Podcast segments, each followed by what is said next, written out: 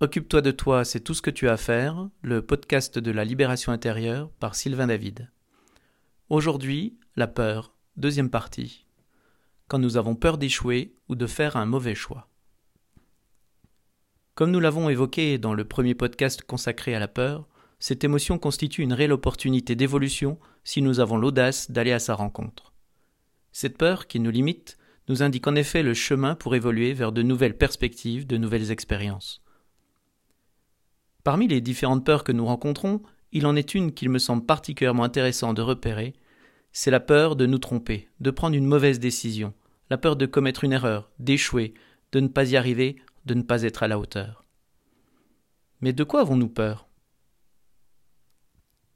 Le petit enfant qui se met à dessiner, à peindre, qui prend un instrument de musique pour la première fois, ou qui débute une activité sportive par exemple, a-t-il peur d'échouer, de ne pas y arriver, de ne pas être à la hauteur? Il y a bien sûr les enfants qui ont déjà été transformés et modelés par le monde qui les entoure, les adultes ou par leurs camarades.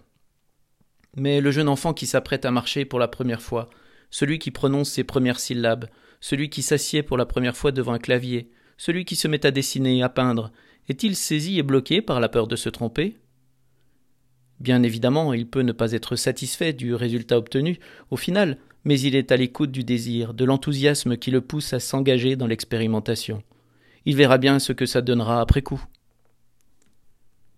Pourquoi la plupart du temps avons-nous perdu cette spontanéité, cette innocence quand il s'agit d'envisager, voire de nous engager dans une nouvelle expérience? Qu'est-ce qui nous retient? D'où vient cette peur de prendre une mauvaise décision, de ne pas être à la hauteur, d'échouer, que le mental nous permet de voir grâce aux pensées qui envahissent notre esprit? Derrière elle se cache tout simplement de l'orgueil cette vanité qui nous fait craindre d'endommager l'image valorisante que nous avons de nous-mêmes. Nous ne voulons pas prendre le risque de ne pas être à la hauteur à nos propres yeux aux yeux des autres. Avoir l'audace de s'engager dans une expérience nouvelle, c'est en effet prendre le risque de déplaire, de ne pas atteindre les objectifs que l'on s'était fixés, de se comparer ou d'être comparé aux autres. Et alors? Quel est le problème? Celui pour notre ego de paraître ridicule, de dévoiler un écart entre l'image que l'on souhaiterait renvoyer et ce que nous sommes réellement, c'est-à-dire un être humain, tout simplement, avec ses forces et ses fragilités. Le chemin de notre évolution passe justement par l'accueil de notre humanité dans toutes ses facettes, des plus brillantes aux plus ternes.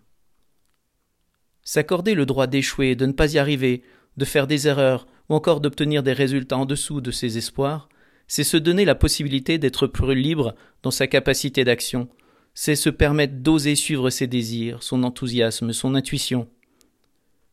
Cela suppose de prendre conscience et d'accueillir pleinement notre orgueil et de nous reconnaître nous-mêmes dans tous nos aspects. Je vous propose de prendre un instant pour identifier dans votre vie une occasion où cette peur d'échouer et de ne pas y arriver, de faire un mauvais choix se manifeste. Pouvez-vous repérer une situation où vous vous sentez bloqué dans votre désir d'expression, d'action, de décision, de changement? Ressentez-vous cette peur en vous? Comment se manifeste-t-elle dans votre corps? Quelle sensation vous fait-elle connaître?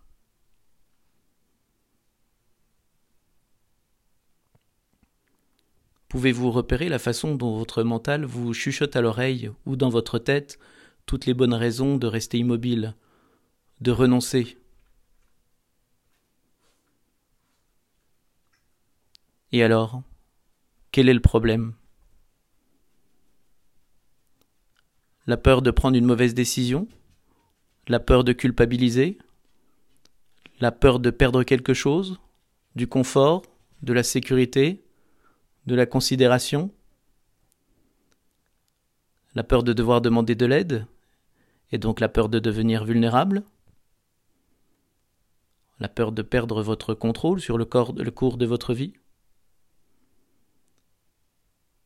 Et si vous acceptiez votre vulnérabilité? Et si vous acceptiez votre imperfection? Pouvez-vous voir comment vous vous emprisonnez vous-même par l'intermédiaire de votre orgueil?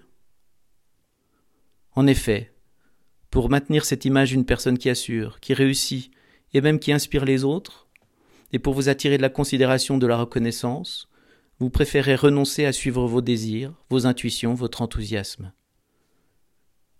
Voir, reconnaître et accueillir cela vous ouvrira les portes de la libération intérieure. Alors osez, osez vous voir comme vous êtes dans votre nudité. Vous oserez alors plonger pleinement dans le grand bain de la vie. Pour reprendre une parole des évangiles, pour entrer dans le royaume, soyez comme un petit enfant. À bientôt.